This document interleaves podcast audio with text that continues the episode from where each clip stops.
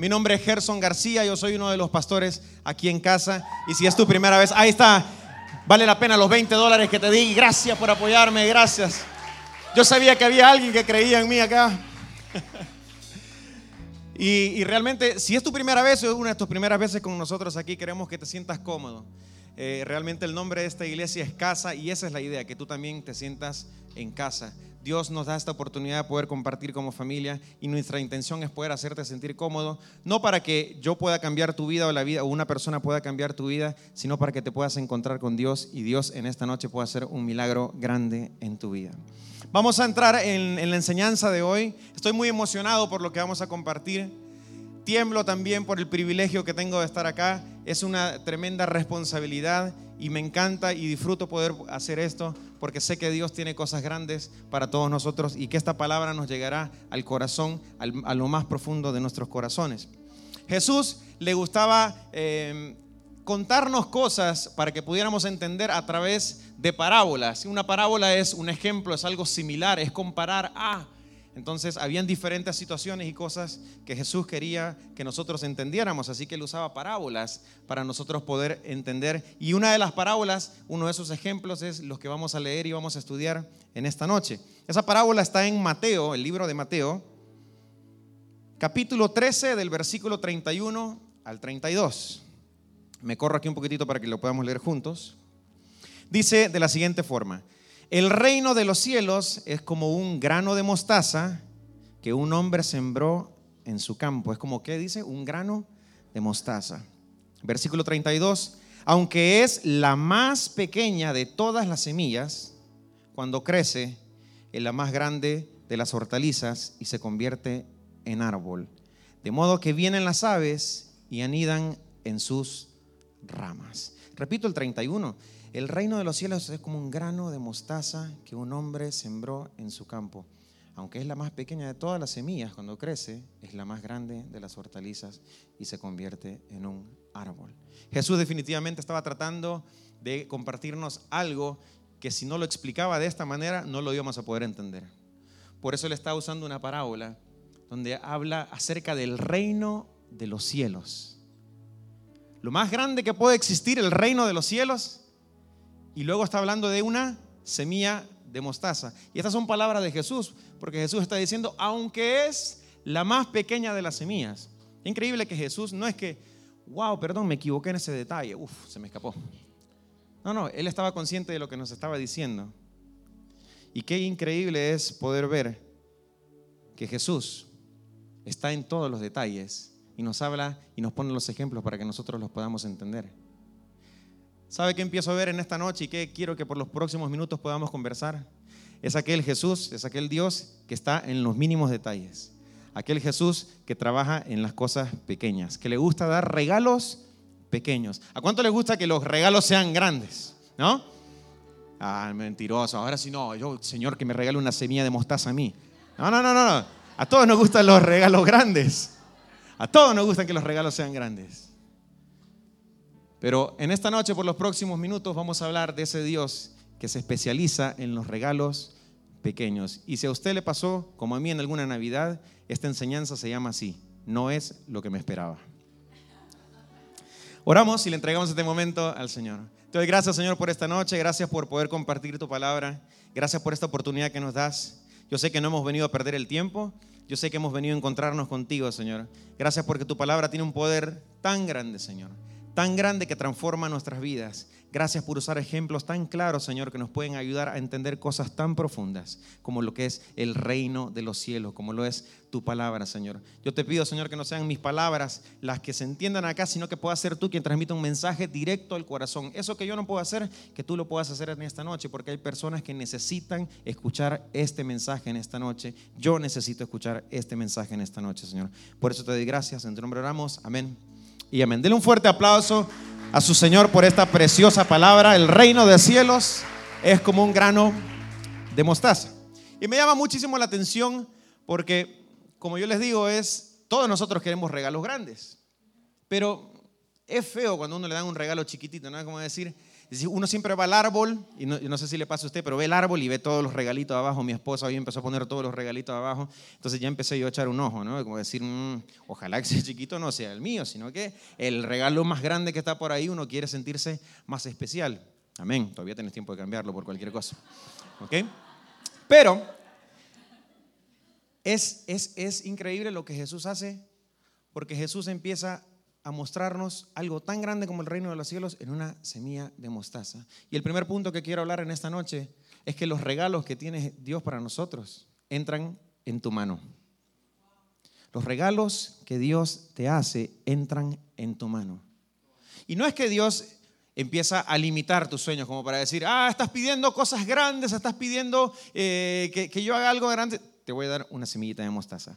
No, no es que Dios te está limitando, no es que Dios dice, ah, bueno, este, Vos con una semilla de mostaza estás bien. No, no, no, no, no es eso lo que está diciendo. Sino que seremos capaces de nosotros ver que esa semilla de mostaza es la que crecerá un árbol tan grande que dice que se convertirá en el árbol más grande. ¿Seremos nosotros capaces de poder ver eso?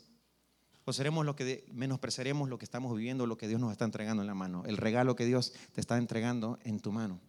Nunca menosprecies los pequeños comienzos, nunca menosprecies las pequeñas cosas, porque de ahí puede depender lo que Dios te está dando y puede cambiar absolutamente toda tu vida. Por ejemplo, hubo una Navidad en el 1988, voy revelando las edades, yo cada, cada vez que estoy predicando voy contando ejemplos más viejos, así que ya, algunos empiezan a decir en el 88, sí, sí, en el 88 eh, teníamos una Navidad, yo vivía en El Salvador y recuerdo que había un tío que vivía en Nueva York. Entonces, ese tío vino de New York y cuando llegó a El Salvador, trajo un regalo y yo estaba súper emocionado porque yo sabía que este tío es de los que tenía plata y de los que traía buenos regalos. Entonces estaba muy emocionado. Entonces, cuando llegó la Navidad, yo dije, llega, no, no, no, eso es lo que iba a decir. Cuando llegó la Navidad, lo que pasó es que yo estaba esperando un Nintendo el Mario Bros original, el 9, aquel cuadradito, el de, sí, sí, sí, que traía una pistolita y podías matar los patitos, ese también. Ese Mario Bros es el que yo estaba anhelando. ¿Y qué trajo mi tío? Un piano. Yo tenía cinco años, un piano trajo mi tío Armando, el Chele lo conoce, sabe de qué estoy hablando. Mi tío Armando trajo un piano. Yo tenía cinco años, no quería saber nada con un piano, trajo un piano. ¿Dónde está Mario Bros? No le dije así, pero Sabe el Señor en mis oraciones que era así, Señor, yo te pedí un Mario Bros, un, Nintendo y lo que nos estás dando es un piano. Y recuerdo que para nosotros esa fue una semilla que Dios nos estaba regalando porque aparentemente no tenía ningún valor, no tenía ningún sentido para nosotros. Pero recuerdo haber visto a mi hermano empezar a practicar, empezar a practicar piano. Entonces practicaba y ya le iba agarrando la mano, empezaba a sonar muy bien. Entonces cuando él se iba yo trataba de tocar y no sonaba igual. Entonces en El Salvador lo que me pasaba es que estaba la ventana acá.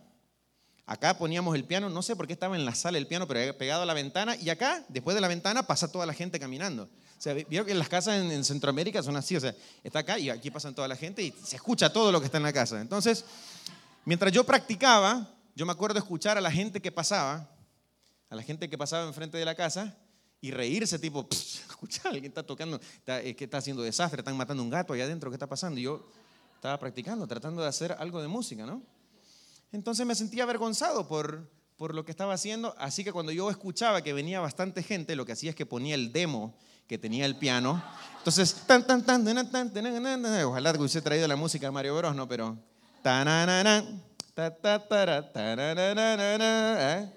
la gente decía, wow, mira cómo toca ese muchacho, apenas cinco años, qué increíble lo que, lo que Dios puede hacer con una semilla en la mano de alguien. Y pasaba eso, pero yo no entendía que yo no estaba recibiendo lo que yo esperaba. Yo había recibido una semilla. Nosotros en la familia habíamos recibido una semilla porque yo desde pequeño voy, asisto a una iglesia y a la iglesia que asistíamos no, se, no, no era permitida la música. Olvídense, si teníamos los muchachos aquí rock and rollando como estaban acá, los sacaban a todos corriendo. Entonces, en esa iglesia, el primer músico que hubo en esa iglesia fue mi hermano Carlos, porque él empezó a aprender ahí. No solamente eso, sino que nosotros pertenecíamos a más de 200 iglesias que llevaban el mismo nombre y en ninguna de las 200 iglesias había música y Carlos, mi hermano, conocido famosamente como El Chele, fue el primer músico de más de 200 iglesias.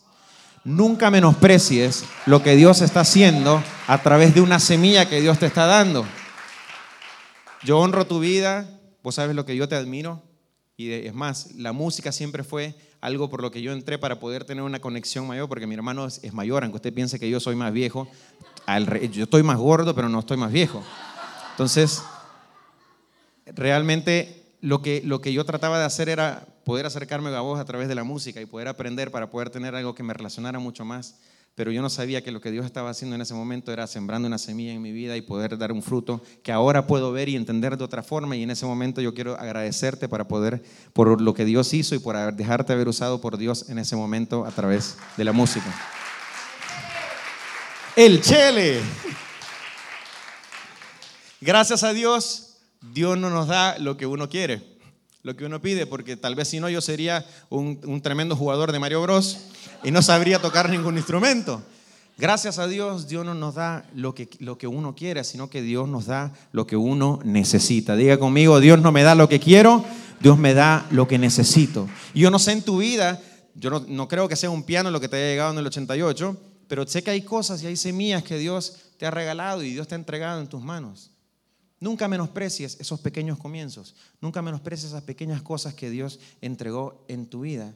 Es maravilloso lo que pasa con las semillas, porque en una manzana tú puedes contar las semillas que hay adentro, pero en una semilla tú no sabes cuántas manzanas hay reflejadas en potencia.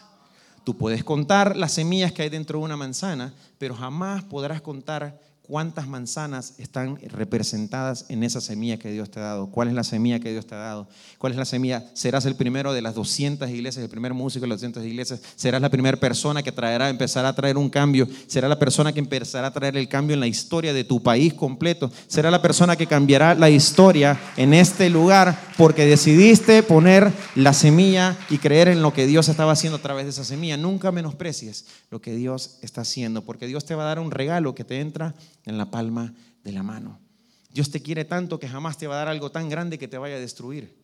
No te va a dar algo más grande, te va a dar la semilla. El reino de los cielos es semejante a una semilla de mostaza. Eso es lo que dice la Biblia. Por eso el siguiente punto que quiero que leamos, vamos a leer otra vez el versículo 31.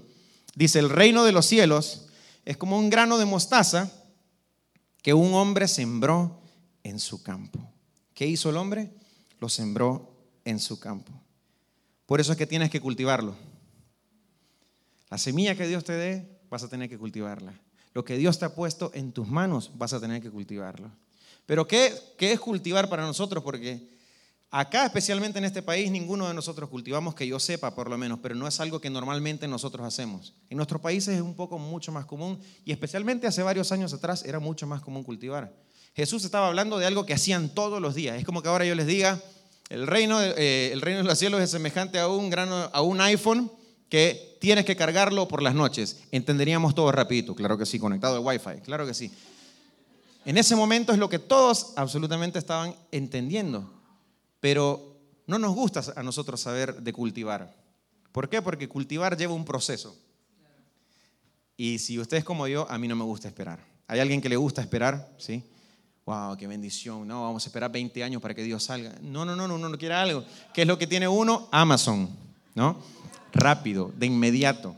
Amazon Prime, pagas un poco más, una cuota anual y llegan las cosas más rápidas. Pero ahora ya ni siquiera nos basta Amazon Prime, sino que es Amazon Prime Now. Lo quiero ahora, en menos de dos horas. Y yo les digo una cosa, a mí me atrae más ansiedad todavía las dos horas, porque yo quiero apretar el clic y que parezca esa vaina por ahí.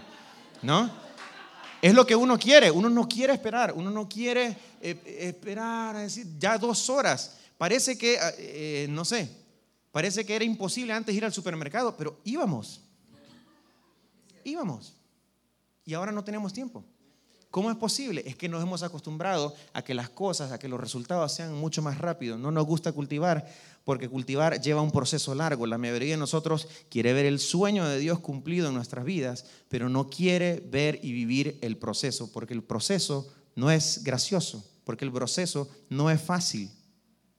Anhelaríamos poder ver la barra de progreso en nuestras vidas. Usted sabe que en la mayoría de cosas electrónicas nos ponen una barra de proceso para que el, para que el cliente no se desespere. Por ejemplo, si usted pone a reiniciar su computadora y usted aprieta esa computadora, usted lo que va a ver es una barra de progreso que te dice 5%, 10%, 15%, 20%, a veces baja a 18, ¿qué pasó? 25, 30, 45, 50, y va avanzando y uno, bueno, más o menos calcula y dice, ah, tengo dos minutos para ir a buscar algo en el refrigerador y regresar. Anhelaríamos poder tener todo eso en nuestra vida, poder tener una barra que nos diga, hey, Gerson, las cosas van caminando, tranquilo, en cinco días todo va a estar bien, anhelaríamos poder ver eso. Pero ¿sabes que ponen ese tipo de cosas? Porque saben que tú y yo nos desesperamos y no queremos ver, y, y si no viéramos la barrita de progreso, quebraríamos la computadora en dos minutos pensando que la computadora no está haciendo nada, aunque la computadora lo esté haciendo aunque el teléfono se esté reiniciando, aunque esté bajando la canción, si tú no vieras la cosita de, YouTube que está cargando, que va cargando la barrita, lo que haríamos es que el celular lo volaríamos por el techo, pensando de que no está pasando absolutamente nada. ¿Cuántas veces nosotros necesitamos ver la barra de progreso en nuestra vida? Pero quiero darte una noticia triste y conmigo, no hay barra de no hay barra de estatus en, en, nuestras vidas. No hay nada que nos vaya diciendo exactamente en qué momento estamos, cuánto falta, eh, si puedo o no puedo tomarme un tiempo para un pequeño break. No tenemos esa posibilidad. Tenemos que confiar en que tenemos que cultivar y tenemos que dejar en manos de Dios. Anhelaríamos poder verlo, no lo podemos, pero lo único que podemos hacer, y gracias a Dios, diga conmigo, gracias a Dios, tenemos que cultivarlo. Tenemos que confiar en el proceso de Dios en nuestras vidas. Y quiero pedirle a la banda que pueda subir en esta noche, porque como le dije, vamos a terminar cantando esta canción y no quiero que se olvide esa letra, porque lo que nos pasa a nosotros con la semilla, con lo que Dios entrega en nosotros, con el proceso que empezamos a vivir, con tener que cultivarlo, tiene un esfuerzo muy grande que tenemos que hacer. Lo que nos pasa a nosotros es que al final del día lo que nos gusta ver son los productos terminados. Es ver la historia de alguien que ya pasó por muchas cosas y decimos, ah, yo quiero tener lo que esa persona tiene. Ah, yo quiero saber el final de la historia, yo quiero saber que del otro lado de todo el miedo que estoy pasando, de la situación que estoy viviendo, ah, puedo confiar en que lo que Dios había prometido al principio será lo que va a pasar.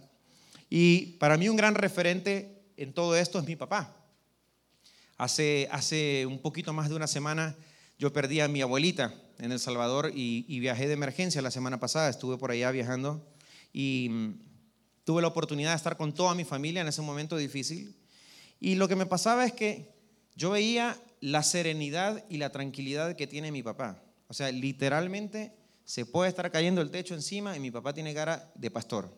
Vamos con la progresión instrumental parece que no le está pasando nada. Entonces yo siempre admiro eso y digo, papi, ¿cómo puedes estar tan tranquilo en los momentos tan difíciles? Y yo conozco la historia de mi papá. La historia de mi papá no tiene que ver con que la vida ha sido fácil y que, ah, está tranquilo, él nunca ha perdido nada. No, no, no, no, no tiene que ver nada con eso. Sino que tiene que ver con una frase que él me dijo. Papi, ¿cómo pudiste hacer todo esto? ¿Cómo puedes vivir de esta manera? Le pregunté yo. Y él me dijo, la verdad, Gerson, no me lo esperaba no me lo esperaba. Porque todos nosotros vemos y recibimos el regalo que Dios nos da, la semilla que Dios nos da en nuestra vida. Todos nos toca de alguna u otra forma cultivarlo, empezar a vivir ese proceso, nos guste o no nos guste. Pero Dios no nos cuenta qué va a pasar en el proceso. Dios nos empieza a hablar que vamos a tener una semilla y que va a crecer y será un árbol que luego dará sombra, que luego dará ayuda, que dará protección a otras personas, pero no nos cuenta en el medio qué es lo que va a estar pasando.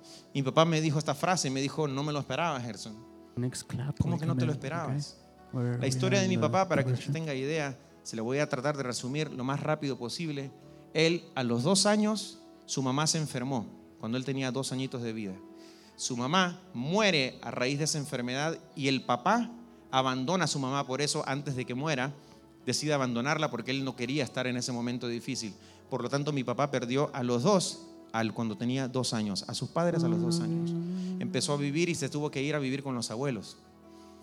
A la edad de seis años, el abuelo se murió y luego de seis meses de tristeza, la abuelita falleció también. A los seis años había perdido los papás y los abuelos. Se tuvo que ir a vivir donde unos tíos. Estos tíos lo cuidaron y lo, recibieron en su casa, pero lo empezaron a tratar como un trabajador.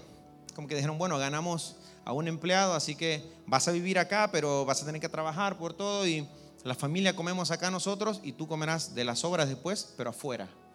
y en vez de que le dieran leche, lo que le daban era simplemente café.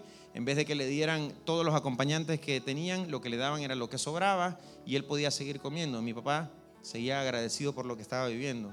Debido a esa situación que estuvo viviendo así, tuvo que ir a trabajar forzado al campo, donde se conoció a una persona en el campo mientras él, él manejaba un tractor que le regaló una Biblia.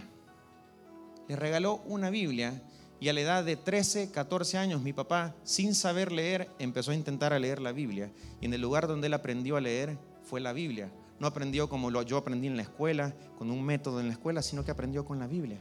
Mi papá empezó a ver y a vivir situaciones. Y yo le dije, ¿cómo es posible que tú puedas ser tan agradecido con Dios? Yo no sé si yo pudiera hacer lo mismo contigo, le dije. Si mi papá hubiese hecho lo mismo, si tú hubieses hecho lo mismo que te hizo tu papá. Yo no entiendo cómo yo hubiese podido reaccionar ante la vida si los resultados en mi vida no hubiesen sido los mismos que son. Mi papá me dijo, Gerson, yo no me lo esperaba, pero yo confié en que Dios me estaba dando lo mejor para mi vida.